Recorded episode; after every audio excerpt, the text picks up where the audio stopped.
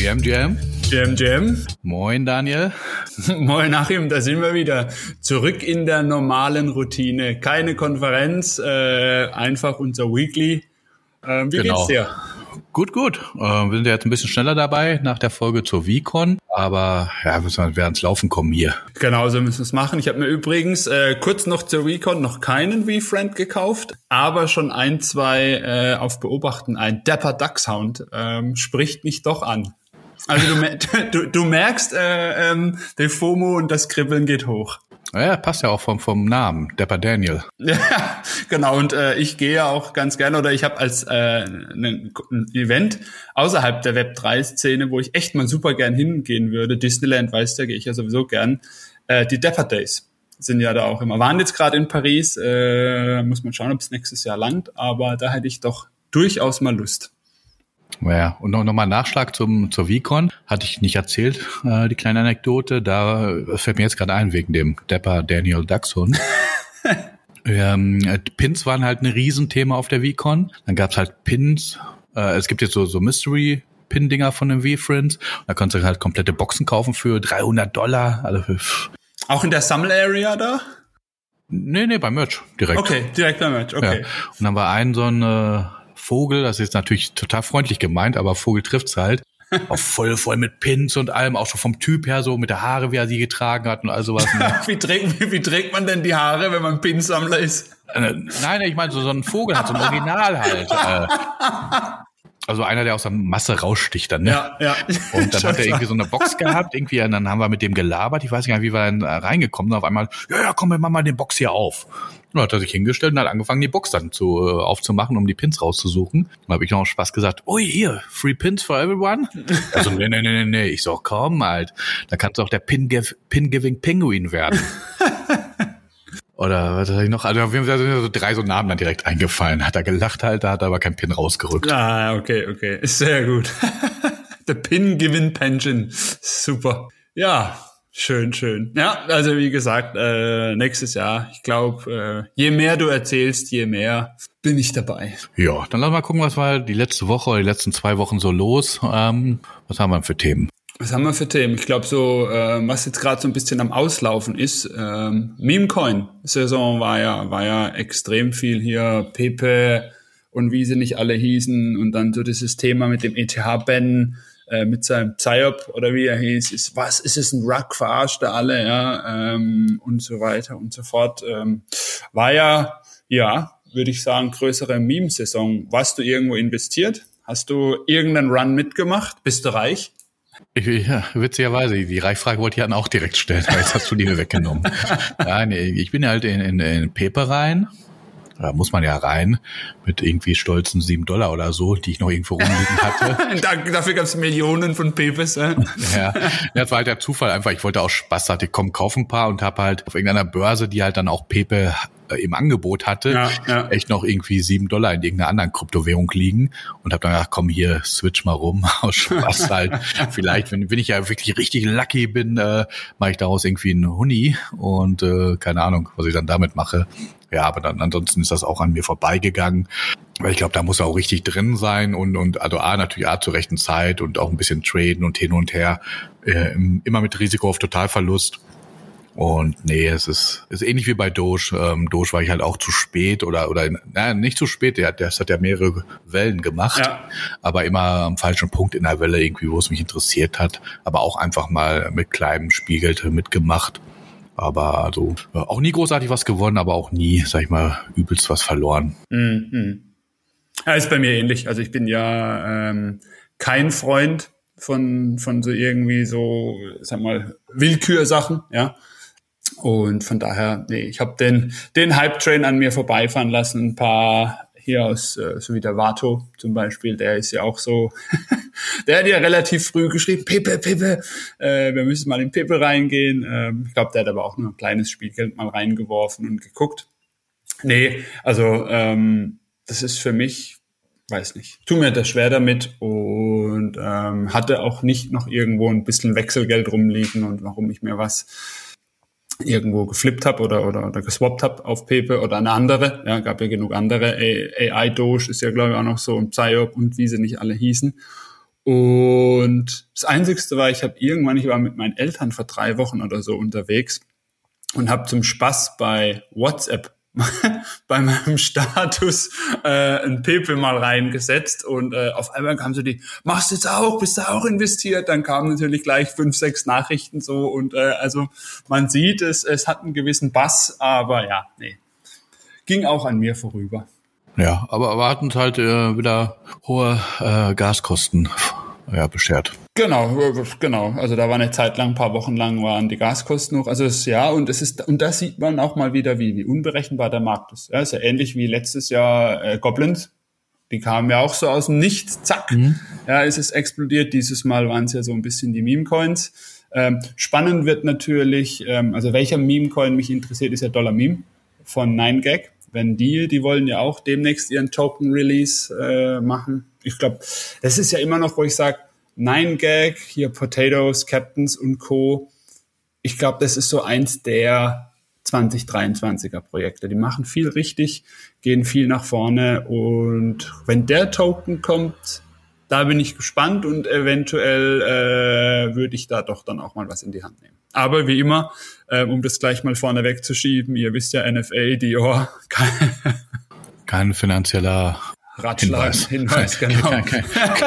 Keine Finanzberatung. Ja, genau. Der, der richtige ja. Begriff, genau. Ja, aber halt mich ruhig mal auf dem Laufenden. Wenn ich meine, es ist wieder ein guter Zeitpunkt. Äh. Ja, ja, genau. Wenn du, wenn du meinst, es ist ein guter Zeitpunkt, dann habe ich wirklich einen, dem ich hinterher Schuld geben kann. Sehr gut, sehr gut. Ja, übernehme ich dann die Kapitänsrolle in dem Fall bei den ja, Captains. Ja. Ich gerade sagen, du bist ja auch immer bei den Captains dabei. So ist es, so ist es.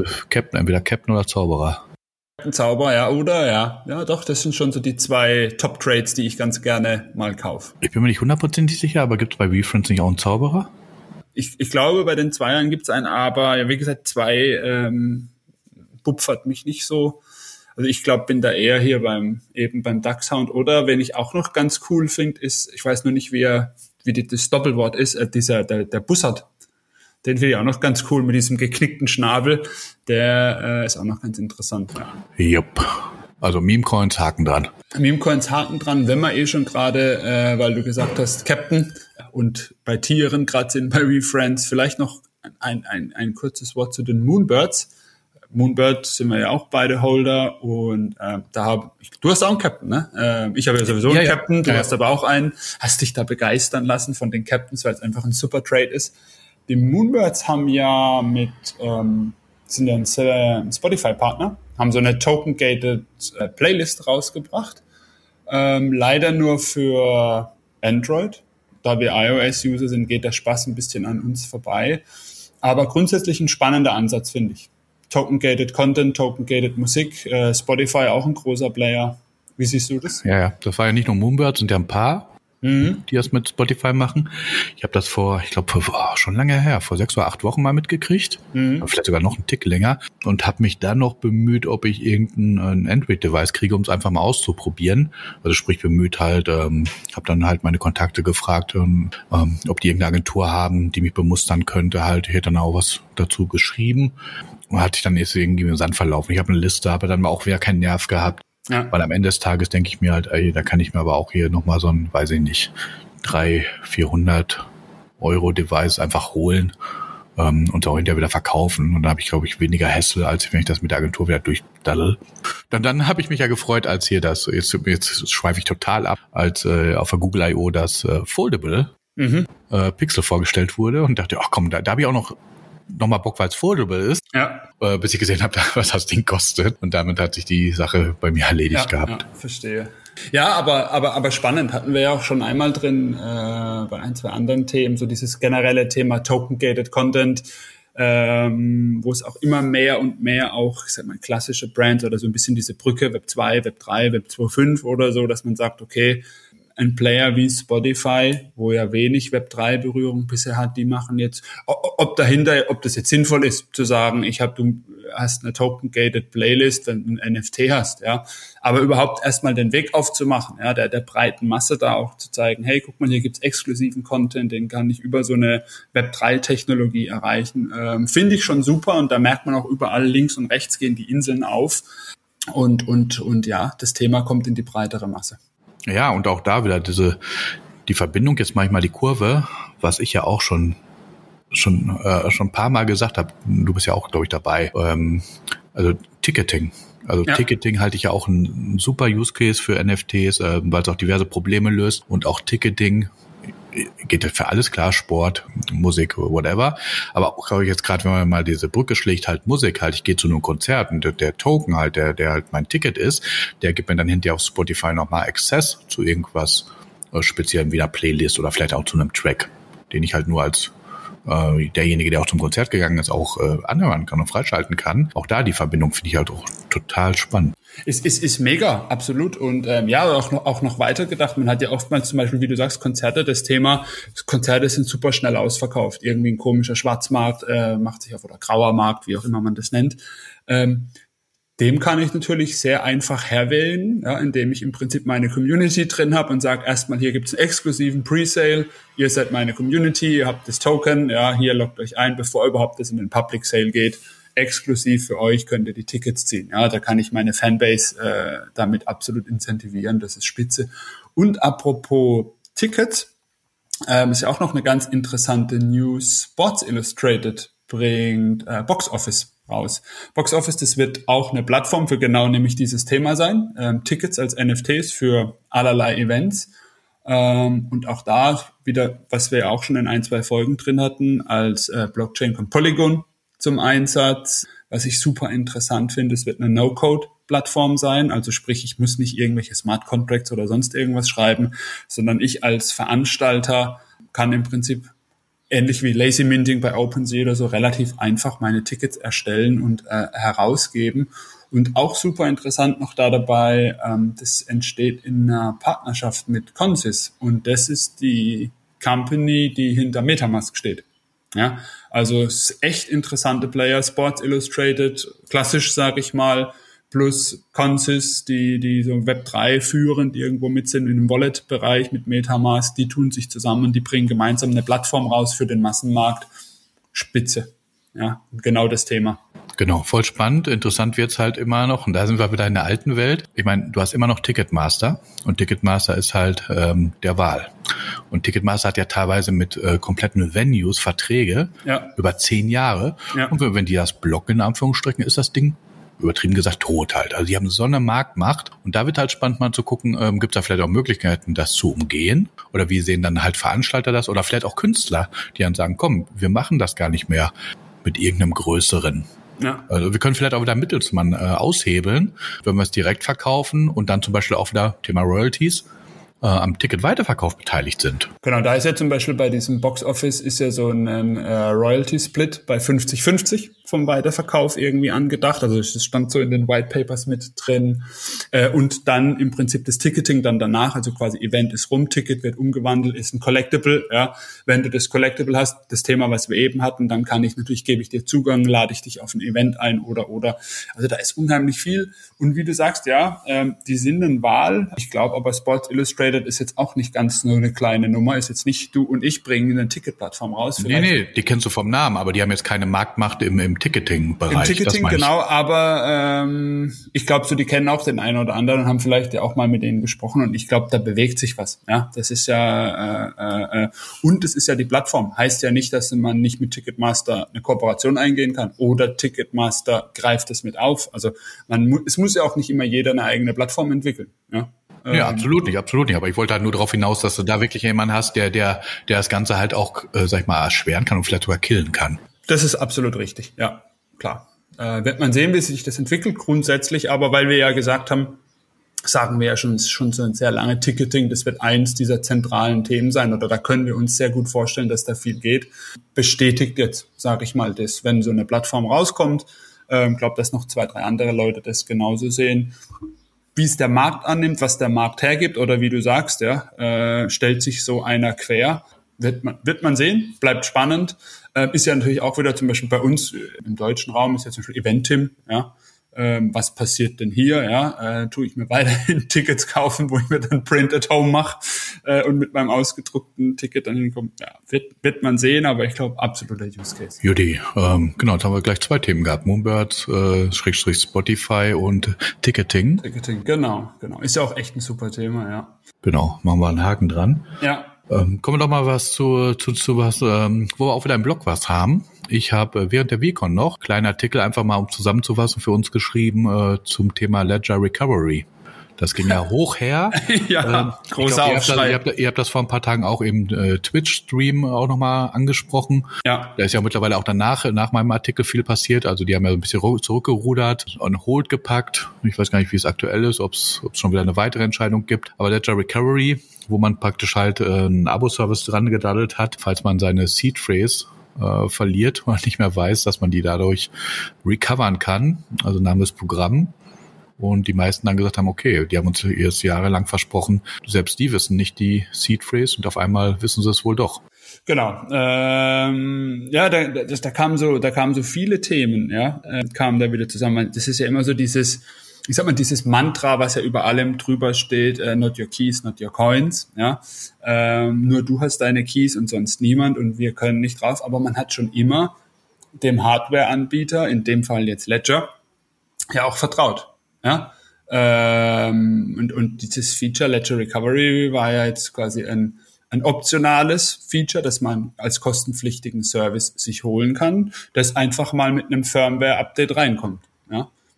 Aber davor, jahrelang, hat jeder auch gesagt, nee, nee, die sind schon sicher. Und ich glaube, alle, die jetzt rumgeschrien haben, hat keiner sich mal irgendwie ähm, das Hardware-Wallet angeguckt, ob das denn wirklich so ist. Ja? Und auch immer grundsätzlich so ah, ist, ist, ist es ein schwieriges Thema und da wurden dann auch viele Themen vermischt irgendwo, ja. Und ähm, ich glaube zum Beispiel, wie bei vielen anderen Sachen auch, ist einfach das Thema Kommunikation. Ja, das ging einfach schief. Die Kommunikation war grottenschlecht und damit haben sie es natürlich vermasselt. Von der Sache finde ich, ist es spitze. Ich hätte es nicht ins Core-Produkt gemacht, ja. Vielleicht hätte man einfach gesagt, es gibt neben dem Ledger Nano X gibt es den Ledger Nano X Recovery und der bietet genau dieses Feature. Und dann kannst du dich entscheiden, will ich den oder will ich den? Weil gerade wenn ich an den Massenmarkt denke, ja, das, das kannst ja niemand erklären, zu sagen, ich habe hier ein Device, da sind jetzt Assets für zig Zehntausende von Euros drauf. Oh, ich habe meine Keys verloren. Ah, tja.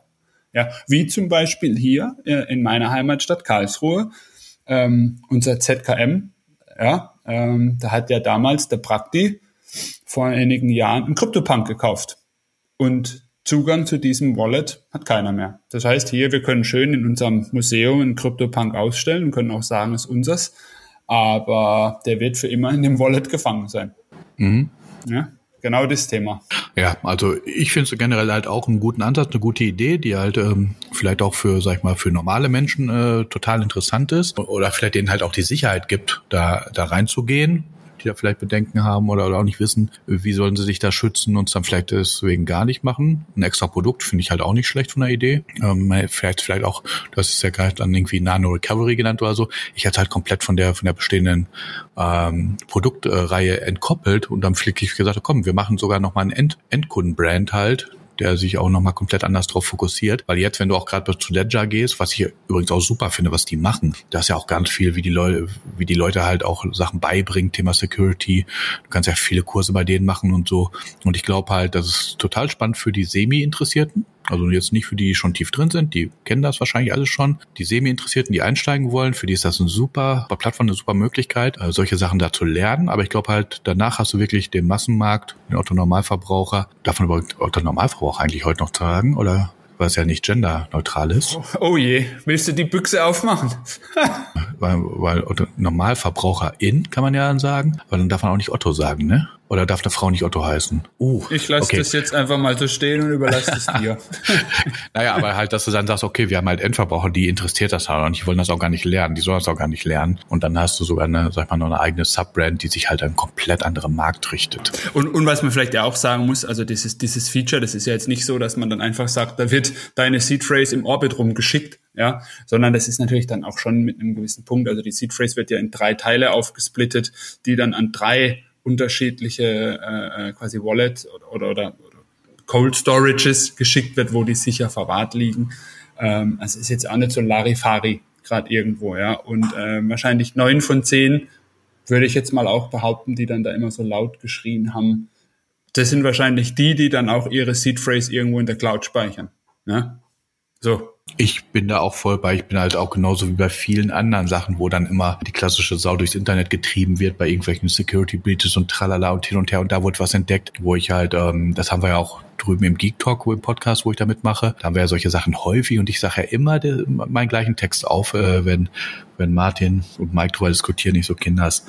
Es ist mir sowas von Schnuppe, weil das ist so ein konstruierter mhm. Case, mhm. dass das, das und das und nochmal das und dann noch dieses und jenes eintreten muss, damit das halt äh, dann ausgenutzt werden kann.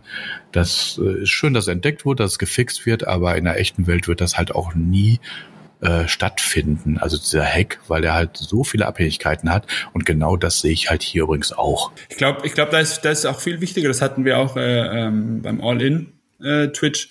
Im Prinzip dieses, ja, dieses, ähm, diese Awareness schaffen. Fällt der deutsche Begriff gerade nicht ein, ganz schlimm. Ähm, zu sagen, Sicherheitsaspekte wichtig auch zu betrachten, ja, nicht einfach jeden Link zu klicken, weil auch ein Ledger, egal ob mit Recovery oder ohne Recovery, der schützt dich davor ja nicht, wenn dir irgendein Scammer einen Link schickt, ja, und du klickst da drauf und haust dein, dein, quasi mit deinem Ledger signs die Transaction, dann bringt dein Ledger auch nichts, ja. Also mhm. es ist, es ist, ist viel wichtiger, sich mit diesem, mit diesem ganzen Kosmos Sicherheit und was passiert denn da und Technologie auseinanderzusetzen und da immer wieder drauf einzugehen, ja. Wie jetzt hier irgendwie so, ähm, ja, aber ja, ich glaube, da sind wir, das sehen wir beide gleich und ähm, grundsätzlich für den Massenmarkt, wie gesagt, gutes Feature, kommunikativ. Naja, da üben wir noch mal. Genau, am Ende des Tages ist der, der Mensch das schwächste Glied in der äh, Kette. Wie immer, wie immer, so ist es. Genau. Machen wir einen Haken dran. Genau, Haken dran.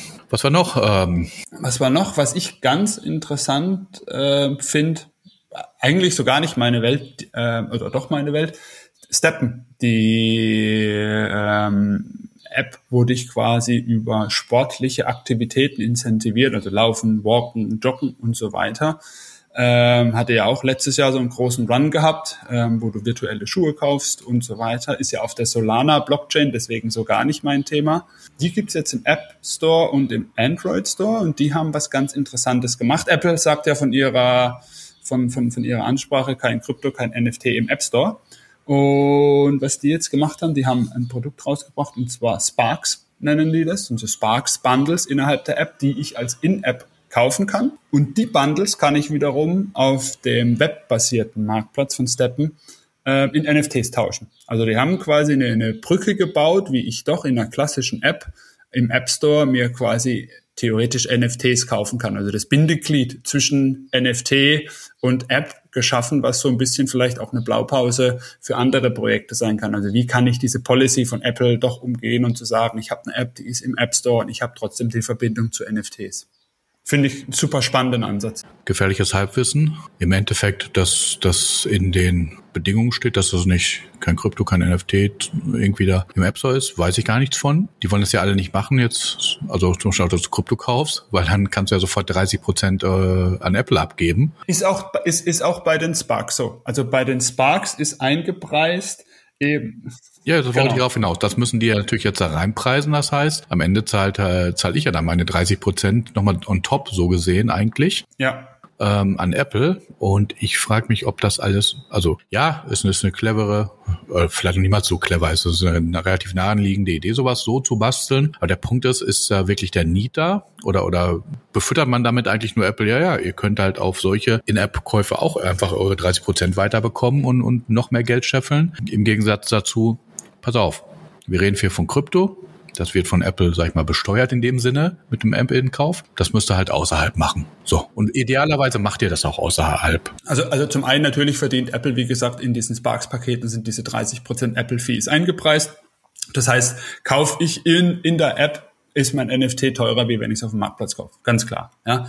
Aber ich mache natürlich die Brücke auf zwischen Web3 App und Apple App. Ja, also sprich, vielleicht hole ich ja auch die User, die noch gar nicht auf dem Kryptomarkt aktiv sind, ja, sondern einfach über den App Store. Ich habe ja dann einfach eine App und, und baue da beide Welten auf. Und ich glaube, das ist der interessante Anteil und sage dann trotzdem, du kannst in der App Sachen kaufen, die du auch später wieder auf meinem Marktplatz nutzen kannst. Und das, das greife ich nicht. Halt, also die Steppen-App gab es ja vorher auch. So, ja. du konntest halt nur nichts kaufen. Genau. Du musstest halt separat was kaufen, äh, dahin überweisen, am Frühstück und dann konntest du damit spielen. Also ich finde halt, der, da muss der Markt Was natürlich nicht so einfach ist, der Markt halt Druck entwickeln, dass Apple die Policy da ändert und gegebenenfalls auch Google halt. Die machen es ja auch teilweise ja, ja. ähnlich, weil der Punkt ist ja auch, Apple, wenn ich ein Netflix-Abo abschließe in der Apple, in der App äh, auf meinem iPhone, müssen, muss dann Netflix halt Geld an Apple abgeben. So. Hätte ich jetzt auch keine Lust zu, oder auch Spotify. Und für, für die ganzen Abos schicken die dich ja meistens eben raus. Also komm, muss im mhm. Web abschließen.